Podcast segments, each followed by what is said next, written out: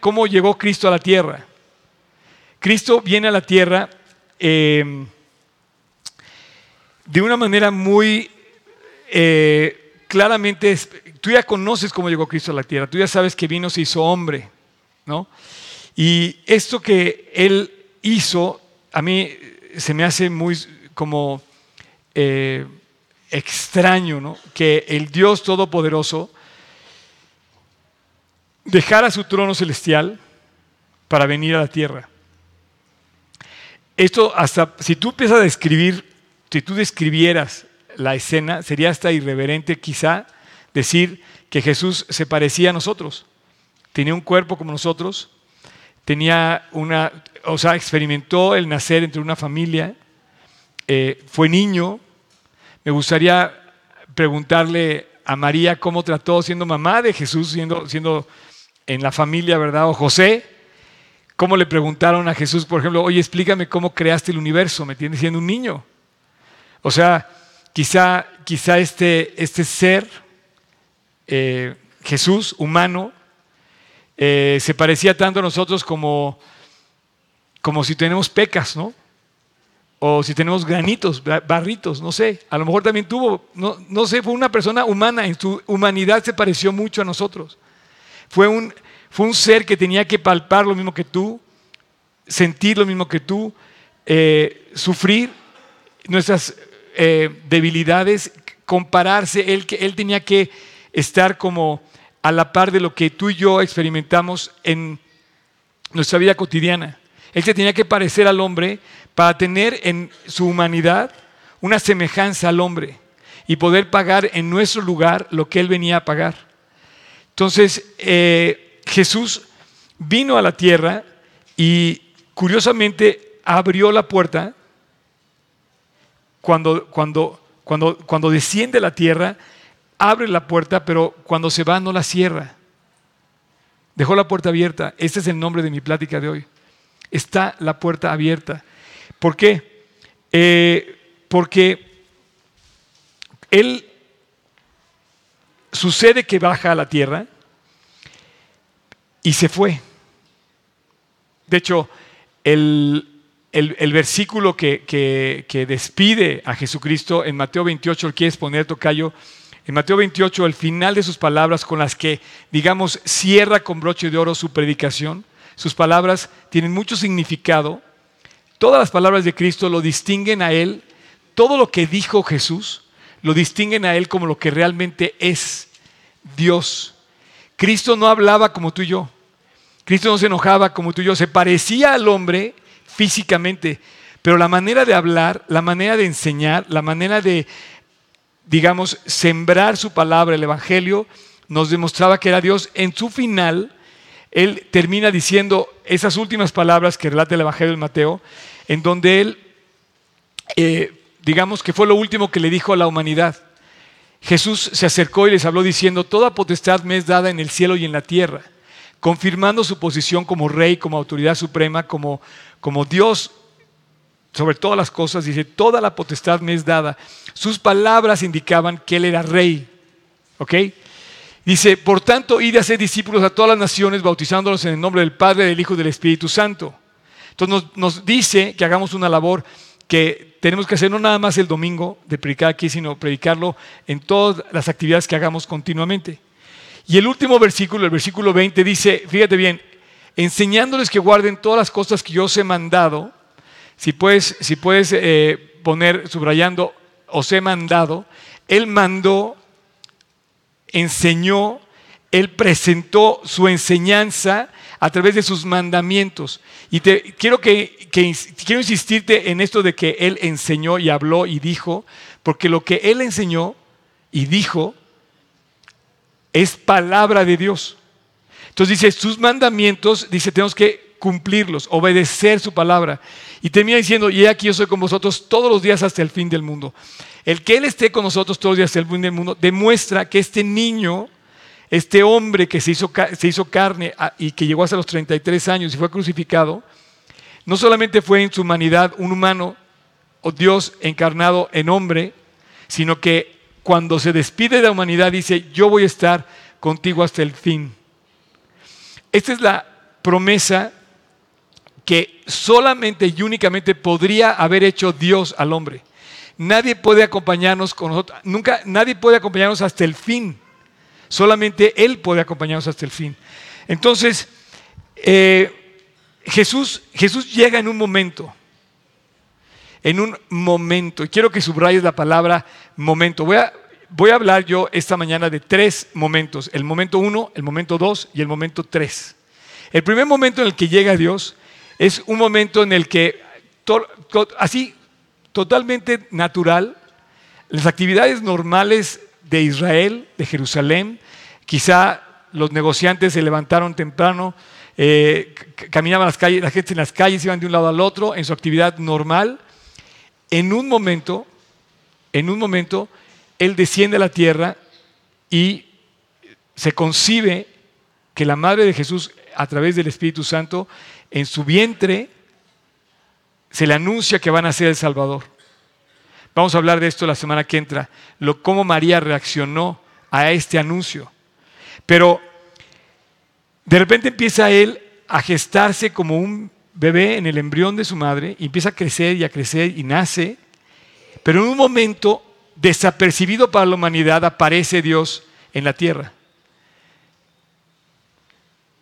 La próxima vez que hables de un momento, la próxima vez que digas un momento, quiero que sepas que Dios puede cambiar todo en un momento. Y Dios cambió todo en ese, en ese momento desapercibido en el que Él desciende al mundo y nace como un bebé común y corriente. Ese momento es el momento uno de mi plática. Fue un momento en el que todo pasó la historia iba a cambiar. Si tú lo ves a, la luz del transcurrir del tiempo, todo pasó como cualquier día normal, pero estaba concibiéndose el nacimiento del Salvador. Y de repente empiezan a surgir las situaciones que se presentan con Cristo y se vuelve extraordinaria su presencia en la tierra. No hubo terciopelos en un palacio, el rey de reyes dejó su cetro de oro, su trono estaba vacío en el cielo, en la tierra no hubo trono, bajó a un pesebre. Un pesebre, te puedes imaginar el olor de un pesebre, te puedes imaginar la comodidad de un pesebre, no existía. El palacio no era un palacio. Y finalmente el rey de rey estaba bajando a la tierra y empezaron a acontecer cosas aparentemente comunes en el vaivén del día, de actividad del día. Sin embargo, estaba llegando el ser más extraordinario del cielo a la tierra. Estaba aconteciendo que estaba naciendo el ser más precioso en el cielo, estaba naciendo en la tierra y tenía una misión. Y en un momento cambiará la historia para siempre. Y fue el nacimiento de Cristo y estamos celebrando ese momento, el momento en el que Jesús nace en la tierra. Y hoy nos estamos recordando que Jesús vuelve a venir al mundo, bueno, entre comillas, vuelve el mensaje y vino al mundo, pero hoy lo volvemos a recordar a través de celebrar la Navidad. El mundo entero tiene que pausar en estas fechas celebrando un gran momento en la historia, que fue el momento en el que Cristo nació en el mundo. Así que el día llegó, todo se veía como cualquier día, pero realmente estaba pasando algo extraordinario. El divino ser, el divino eh, Dios, estaba se estaba encarnando en un ser semejante a ti y a mí. Yo creo que era completamente parecido al ser humano, solamente que lo que él hacía y lo que él decía era radicalmente donde él demostró que era Dios. Eh, Isaías 9 es un pasaje muy conocido. Isaías 9 eh, enseña que esto era una profecía que venía en camino el Salvador.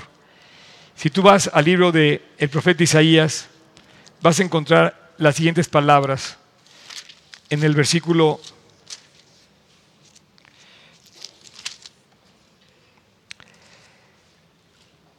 Vamos a leer del 1 al 4. Dice, mas no habrá para siempre oscuridad para la que ahora está en angustia. Así como la aflicción que le vino en el tiempo que livianamente tocaron la primera vez a la tierra de Zabulón y de Neftalí, pues al fin llenará de gloria el camino del mar, de aquel lado del Jordán, en Galilea de los gentiles. Y entonces ahí describe la llegada de, dice, el pueblo que andaba en tinieblas vio gran luz, los que moraban en sombra de muerte, luz resplandeció sobre ellos. Y nos vamos al versículo 6 y dice, porque un niño nos es nacido. Entonces, un niño nace, pero un niño fuera de serie, un niño diferente a todos los demás, un niño especial, un niño que era la encarnación de Dios en la tierra, un niño que estaba siendo eh, portador de la, de la presencia de Dios en sí y se iba a manifestar como tal al mundo. Y entonces el profeta dice, un niño nos es nacido, pero este niño no es normal, es un niño especial, dice, y el principado está sobre su hombro. Adelante, adelante. El principado, ahí está la presencia del príncipe, ahí está la presencia del rey. Este niño no era normal, traía un reino que representaba atrás de él. Y dice, y el principado sobre su hombro, y llamarás su nombre admirable, consejero, Dios fuerte, Padre eterno, príncipe de paz. No había lugar a duda quién era. Era Dios hecho hombre. Y la promesa, la profecía era que iban a ser un bebé, un niño, iba a crecer. Te digo, a mí me hubiera gustado que, María, por ejemplo, ¿qué nos diría María cuando él estaba, que era un niño y que jugaba y de repente, este, no sé, se habrá lastimado, eh, se habrá torcido un brazo, cómo habrá sido en su humanidad, ¿me entiendes? ¿Cómo, cómo, habrá, ¿Cómo habrá sucedido? Porque cuando él era un jovencito, un niño todavía, entró a la sinagoga de Capernaum y leyó la sinagoga como si se, la, si, se hubiera aprendido de memoria. Era un niño extraordinario, pero la Biblia dice que iban a ser un ser celestial, un ser divino, el Hijo de Dios, iba a nacer en la tierra y se iba a aparecer a nosotros. Y en un momento pasó esto. El mundo vio aparecer, nacer, en un momento al Salvador. Y tú ya sabes, los ángeles se manifestaron los pastores, hubo todo este, este eh, eh, acontecimiento celestial que, que, en las estrellas los magos vieron del oriente, vieron a la estrella, entonces la siguieron y de esta manera se manifestó. Así fue como llegaron los, los regalos a, a, la cuna de este nuevo nacimiento. Eh, se vio una luz. Y ese, digamos, finalmente llegó el día en que se cumplió la palabra. Finalmente se cumplió esa palabra, este, este versículo se cumplió. Hace más de dos mil años Jesús nació en esta tierra. Dejó testimonio que era humano, pero a la vez era Dios. Que estaba encarnado Dios hecho hombre. Y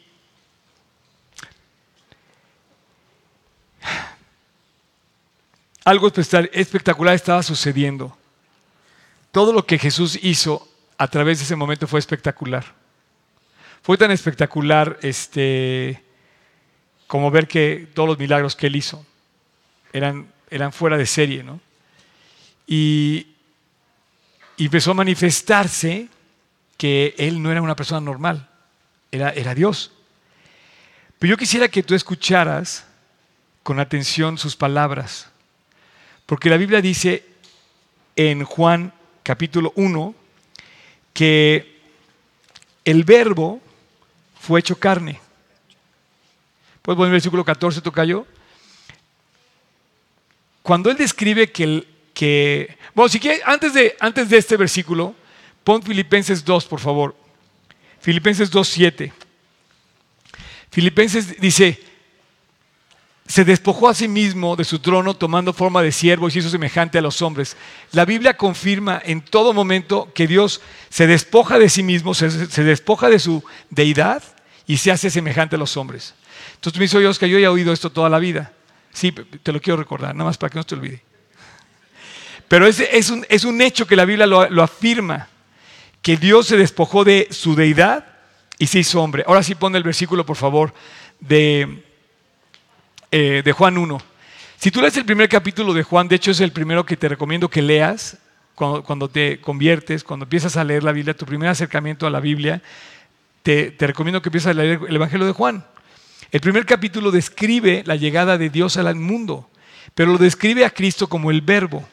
Y se me hace muy significativo y quiero que pongamos atención, quizás esa va a ser la lección de esta mañana.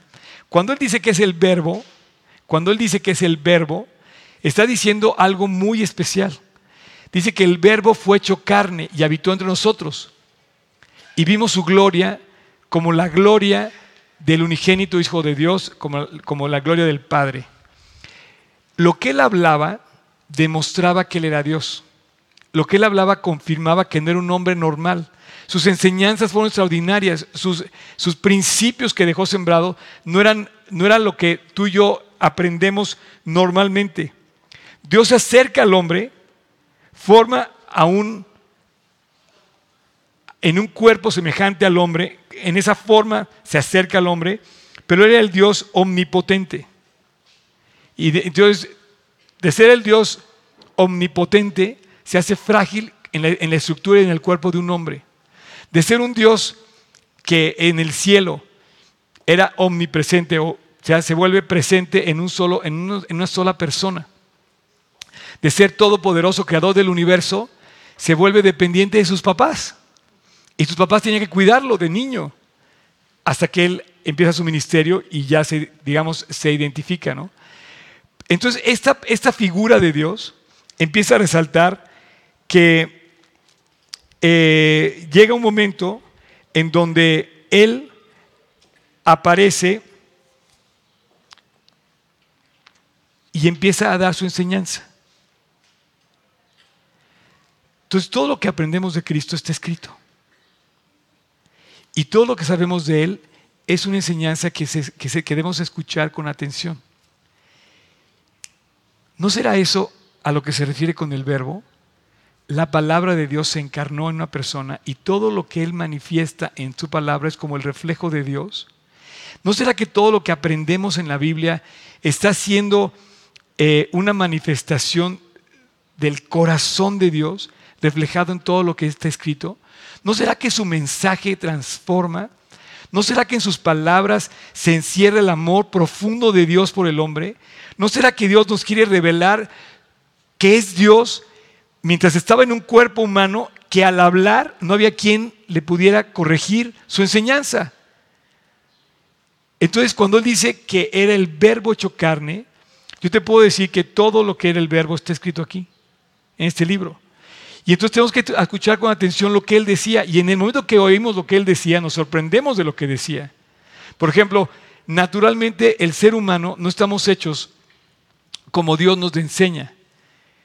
Y yo escogí tres, pasajes. Puedes poner tocayo el de Mateo, ¿no? Pero ese pasaje lo, lo, presenta Dios y tú te das cuenta que no, no pensaría ningún ser humano así como él. En Mateo 5, tocayo 44, dice, pero yo os digo, amad a vuestros enemigos.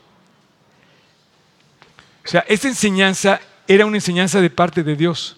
Cuando Él dice, amad a tus enemigos, nosotros no estamos hechos para amar a los enemigos. Sin embargo, Él presenta a Dios expresando, expresando su deidad y empieza a manifestar sus enseñanzas y dice, amad a vuestros enemigos, bendecid a los que os maldicen, haced bien a los que aborrecen y dice, orad por lo que os persiguen. Enseñanzas que solamente podían venir de Dios. Y yo quisiera que las aplicáramos. Al escuchar su enseñanza, tú escuchas la palabra de Dios. Es su expresión. Dios en su palabra nos enseña a vivir y nos quiere llevar a la salvación pero su palabra también fue poderosa. Su palabra dice que habló y, en el momento que habló creó todo. ¿Puedes poner el salmo, Tocayo? Dice este salmo, eh, entonces aparecieron los abismos de las aguas y quedaron descubiertos los cimientos del mundo a la reprensión, oh Dios, a tu reprensión, oh Dios, por el soplo del aliento de tu nariz. O sea, el solo aliento de Dios construía todo un universo completo. Y bueno,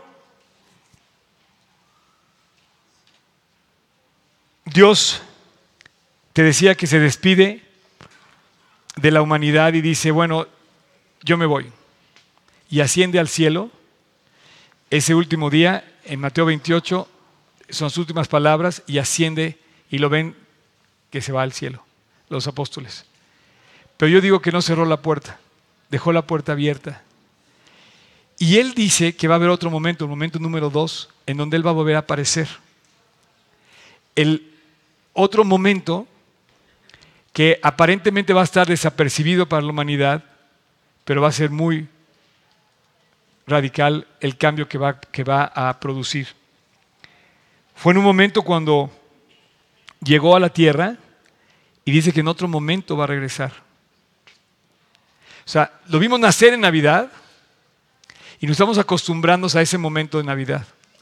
Pero dice que va a haber otro momento en el que Él va a regresar al mundo. Un momento en donde Él va a ser manifiesto ante todos los hombres y la gente lo va a ver, lo vamos a poder ver.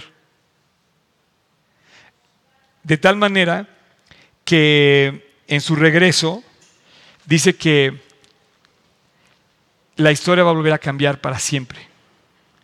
Solamente su presencia cambió la historia cuando vino y solamente su presencia la podrá volver a cambiar cuando regrese. Y solamente su presencia la puede, puede cambiar tu corazón. Solamente Él. Nada puede cambiarte. Y estamos ante tres momentos en la vida. Ahorita voy al tercero. El primero cuando Él llega en Navidad. El segundo cuando Él va a regresar. Y si tú lees el capítulo 15 de Corintios cuando dice que será en un momento, dice el versículo, he aquí os digo un misterio, no todos dormiremos, sino todos seremos transformados. Eso es una cosa tremenda. este anuncio de 1 Corintios nos debería de dar eh, mucho temor porque dice el versículo que sigue, dice, porque será en un momento. Cuando tú digas, la próxima vez que tú digas a alguien, eh, espérame un momento, quizá ese momento pueda cambiar para siempre tu vida. En un momento Dios sí la puede cambiar. En un momento cambió Él, habló y existió. Y dice, en un abrir y cerrar de ojos. ¿Sabes lo que es abrir y cerrar de ojos? Tú has parpadeado hoy no sé cuántas veces y ni siquiera te has dado cuenta. Ese momento, ese instante de parpadear, es al que se refiere. Dice que va a ser un instante, un momento en el que va a regresar. Y dice, en un momento, en un abrir y cerrar de ojos, a la final trompeta, porque se tocará la trompeta y los muertos en Cristo serán resucitados incorruptibles. Y nosotros seremos transformados, porque es necesario que esto corruptible se vista de incorrupción y esto mortal se vista de inmortalidad. Nuestro cuerpo es corruptible e inmortal, pero dice que el día de la resurrección nos vamos a, vestir de incorrupción y, e inmortalidad. y finalmente dice, y cuando esto corruptible se haya vestido de incorrupción y esto mortal se haya vestido de inmortalidad, entonces se cumplirá la palabra que está escrita, sorbida es la muerte en victoria. En ese momento va a pasar que Cristo regresa por segunda vez. Tú y yo deberíamos de anhelar que Él regrese. Eh, debería ser algo que nos cautive. Pero digo, a mí ya se me pasó un poco el tiempo, pero podrías decir, oye Oscar, no, pero aguántame tantito, yo me quiero casar. que no regrese antes que me case, ¿no? O puedes decir, no, sabes que yo quiero poner un negocio, yo me quiero graduar de violinista, o yo no sé. Y dices, espérame tantito, yo quiero que tarde un poquito en regresar. No, yo más bien, deberíamos de anhelar su regreso en cualquier momento. Ya cada vez falta menos, yo no sé cuándo va a venir, ni quiero ser este eh, alarmista, de te estoy avisando lo que dice la Biblia, va a haber otro momento en la historia del mundo que va a cambiar la historia para siempre. La historia cambió cuando Cristo llegó y nació, y la cambió. La historia vuelve a cambiar cuando Cristo regrese. Pero tu historia puede cambiar en el tercer momento, en el tercer momento que yo me quiero referir. El tercer momento es tu momento. Cuando ¿cuándo ha sido, en tu entender, el momento de decisión que tú dedicaste a Dios tu corazón? ¿Sabes tú que esta, esta, esta, decisión es para lo que fuimos creados? Dice Dios que el primer mandamiento fue amar a Dios sobre todas las cosas, con todas nuestras fuerzas, alma, cuerpo, mente. Estudiamos esto de la mente, cómo amar a Dios con la mente, cómo amar a Dios con el corazón. Pero fuimos hechos para poder cumplir el primer mandamiento. Sin embargo, pareciera que Dios ni existe, ni nos toma en cuenta. Eh, me impresiona mucho porque no sacamos a Dios de la foto, simplemente lo hacemos chiquito. Ahí está Dios, chiquito. Dios tiene que tener el protagonismo de esa foto. Dios tiene que estar al centro. Dios tiene que ser la figura central de nuestra existencia. Jesús tiene que estar al centro principal de nuestra, nuestra vista y saber que nos está viendo, que existe y que va a regresar. Debía ser el anhelo más profundo de nuestro corazón, el, amarlo. Y me dice Dios, es que no me, llama, no, me, no me atrae. Pues sí. Sin embargo, Jesús, sus palabras, dice, si conocieras, cuando se acerca la mujer al pozo, cuando se acerca Nicodemo con Jesús, cuando se acercaban a él y él empezaba a hablar, les decía, si conocieras quién soy, si supieras qué tengo para ti. Y bueno, la próxima vez que digas un momento, a mí me gustaría que pensaras en el momento que tú le dijiste a Dios que querías que fuera Él tu Navidad. De nada serviría que Jesús naciera en Belén cada año si no nace en tu corazón. Le voy a pedir a los del worship que suban, por favor. Voy a pedir que, que lleguen. Se fueron hasta atrás ahora. ¿No estabas de vacaciones, muchacho?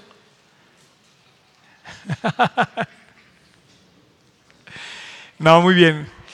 Eh, la verdad es que estos chavos han trabajado muchísimo eh, y, me, llama mucho la atención cómo hemos podido hacer tantas cosas. Y para que estemos aquí, de verdad, desde quién puso tu silla, quién prendió todo, quién dice que funcione, eh, me, entusiasma muchísimo ver que hay, hay muchas cosas detrás que no vemos, pero que están. Alguien puso tu silla en tu lugar, alguien pagó tu silla, alguien ensayó para que estos chavos tocaran.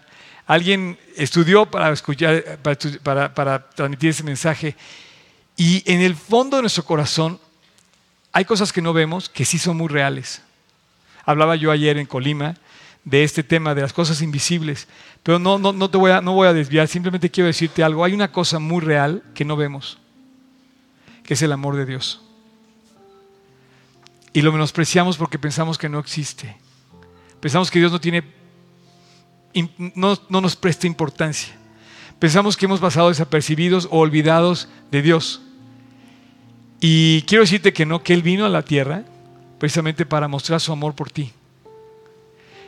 Pero no puede mostrarlo porque Él podría nacer en Belén todas las veces, pero si no nace en tu corazón, si no ha nacido en tu corazón, si no tienes una comunión con Él, si no estás entonado en la plática con Él, pues estás lejos de Él. La Biblia dice, en el famoso capítulo 3 de Apocalipsis, que Él te invita y te dice, he aquí yo soy a la puerta y llamo. Si alguno oye mi voz y abre la puerta, entraré a Él y cenaré con Él y Él conmigo. Si alguno oye mi voz otra vez refiere a escuchar la palabra de Dios. Se vuelve otra vez el verbo, se vuelve a oír y vimos que se hizo carne y habitó entre nosotros, pero el verbo sigue aquí, en su enseñanza, en su mensaje y dice que si alguno oye la voz de Dios y dice, yo soy la puerta y llamo, y si alguno oye mi voz y abre la puerta, entraré a él y cenaré con él y Él conmigo.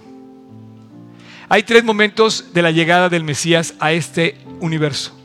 Uno, en la Navidad de hace más de dos mil años. Dos, un día que va a regresar, que debíamos anhelarlo. Y tres, el momento en que se encontró contigo. Yo te pregunto, ¿cuándo fue ese momento claramente?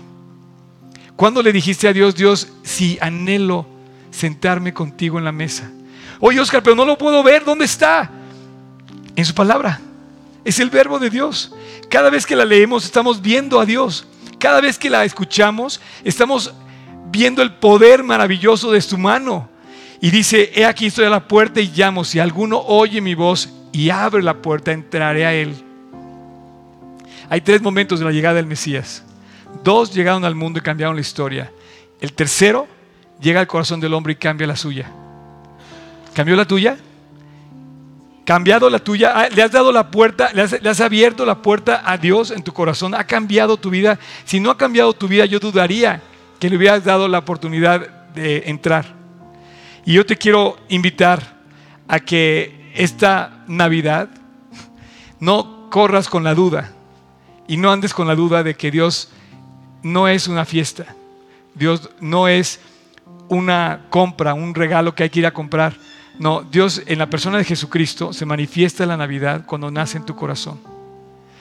Estamos llamados en esta tierra a tomar una decisión. ¿Ya la tomaste? Una decisión que te va a demandar Dios en el juicio final. Todos aquí y los que me están escuchando y los que han escuchado el Evangelio, Dios le va a preguntar, ¿dónde me dejaste? ¿Qué hiciste con mi evidencia? ¿Dónde pusiste mi vida? Ah, lo, tenía en la foto Dios, pero te tenía ahí abajo. No. El primer mandamiento es amar a Dios sobre todas las cosas, ponerlo en el lugar central de tu existencia. Y Dios te va a preguntar, sí, Dios, te di el trono que te mereces. Naciste en un pesebre, pero te di el trono de mi corazón. Te abrí la puerta de mi vida porque quiero que entres y tengamos comunión contigo. Y te digo una cosa, si lo tienes, la Biblia dice tienes la vida. Si no lo tienes, no lo tienes. Y ni siquiera tienes la vida.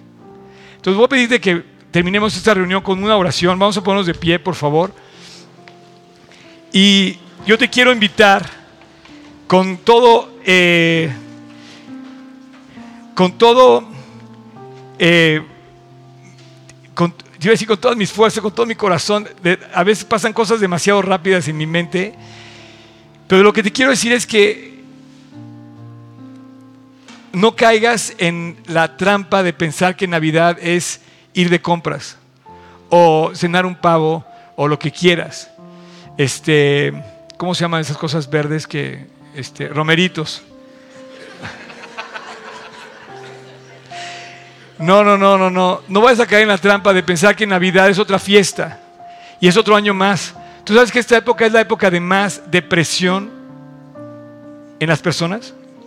¿Por qué? Porque de repente se encuentran a la realidad de que están solas, familias divididas, personas peleadas, distanciadas y todo lo que tú ya sabes. Este es tu momento. Este es el momento número tres. Tu momento. Si no has tomado la decisión, te falta ese momento. Jesús llegó a la tierra. Jesús vendrá nuevamente cambió la historia, la volverá a cambiar. El día que regrese va a ser algo que va a cambiar por completo. Todo el mundo se va a enterar. Cuando Él vuelva a la tierra, el mundo entero lo va a saber. En un instante, en un momento lo va a saber. Llegó Jesús. Ese día el celular va a sonar, en, en menos de tres minutos, todos los celulares van a estar bloqueados porque va a empezar a decir, regresó. Todos los WhatsApp van a decir, Jesús apareció. Todos, los de los judíos, los musulmanes, los chinos, los rusos, todos van a decir, ¿qué pasó en este mundo? Jesús llegó. Pero puede pasar eso mil veces, que si no pasa en tu corazón, de nada sirve. Padre, muchas gracias por esta mañana, esta tarde, en la que podemos celebrar que tú veniste al mundo. Gracias Jesús, porque tenemos la puerta abierta. Hace dos mil años, más de dos mil años, llegaste a cumplir tu promesa de salvación. Y lo que más necesitábamos era un Salvador. Y viniste a salvarnos. Gracias Jesús por poder celebrar un año más la Navidad. recordando que tú eres el Dios prometido hecho hombre, que veniste a la tierra y cumpliste. Ahora así como estamos, te quiero pedir que te mantengas con los ojos cerrados y con tu rostro inclinado. También si me estás escuchando en internet, haz lo mismo. Se trata de Él. Se trata de Jesucristo, de nuestro Salvador, de nuestro Redentor. Hoy es tu momento. Mi momento fue hace 37 años que yo lo acepté, pero quizá hoy sea el tuyo. Si tienes dudas, no salgas de aquí como entraste. Quizá este sea tu momento. Así que si tú quieres, es el momento de qué? De pedirle perdón a Dios. De comprender que necesitabas un Salvador, alguien que te rescatara de tus pecados y de mis pecados. Bueno, pues Él lo es. No solo nació, sino murió. Y ese es un momento en el que también le vamos a entregar a, a Dios el trono que se merece, el gobierno de tu corazón. Si tú quieres, en este momento te invito a que lo busques en oración. Yo voy a orar y te invito a que tú repitas conmigo esta oración en tu corazón. Ahí en voz baja, si tú quieres, repite conmigo. Señor Jesús, te doy gracias esta mañana porque me estás recordando lo mucho que te necesito. Hoy, hoy es mi momento, Jesús. Hoy te quiero entregar el control de mi vida. Quiero pedirte que entres a mi corazón y te sientes en el trono de mi vida. Te recibo hoy como mi Señor, como mi gobernante, como el Rey de mi vida. Dirige mis pasos, Padre. Enséñame a vivir.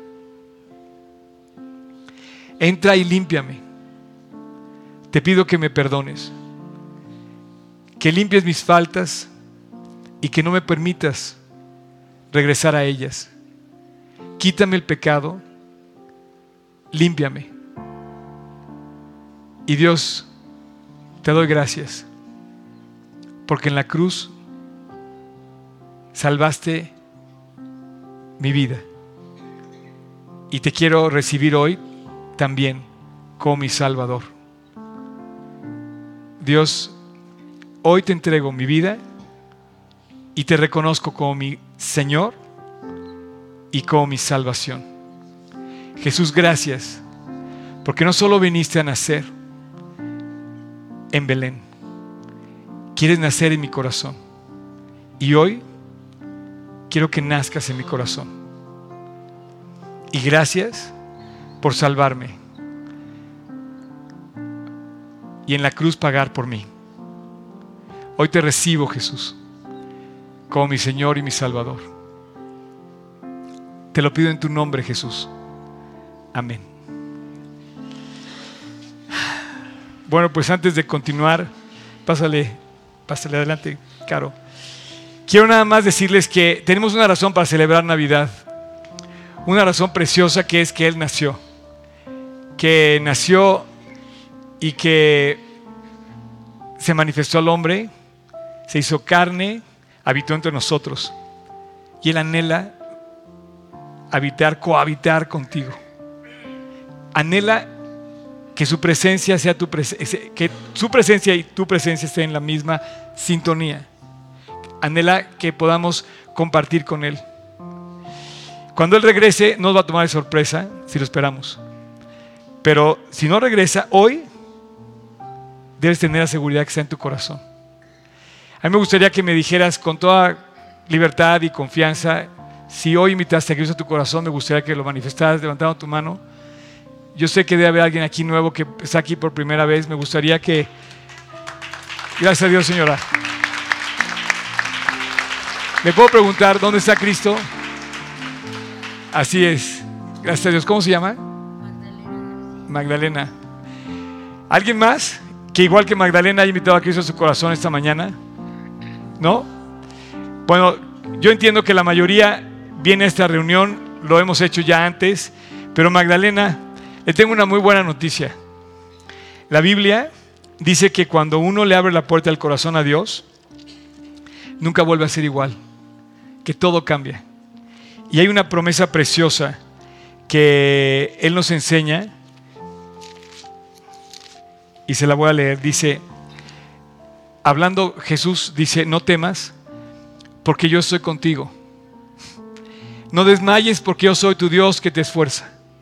Siempre te ayudaré y siempre te sustentaré con la diestra de mi justicia. Cuando uno le abre la puerta de su corazón a Dios, Él dice que su presencia está contigo. No dice que se van a acabar los problemas, pero dice que va a ir en el barco, en medio de la tempestad, navegando junto con uno. Y mi vida, a los 37 años que llevo caminando con Él, te puedo dar testimonio de que es un milagro. Un milagro, porque imagínate, 37 años después, oye, ¿qué no se ha cansado este cuate? ¿Qué no se ha aburrido este cuate? Oye, ¿qué no se le ha acabado qué decir? No, porque creemos en un Dios que se renueva todos los días. Grande es su misericordia, cada mañana se renueva. Y Él camina con nosotros. Cuando el Salmo 23 dice, aunque, hay en aunque ande en valle de sombra de muerte, no temeré. ¿Por qué? Porque tú estarás conmigo. Dios los bendiga. Esa es la Navidad.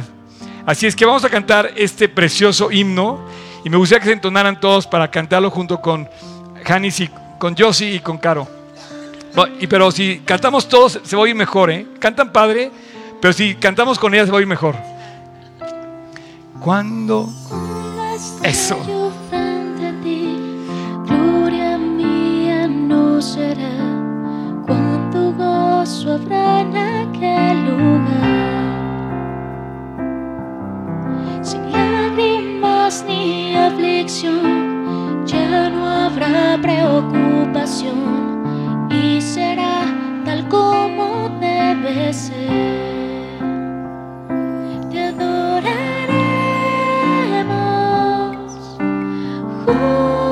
juntos por siempre en tu presencia.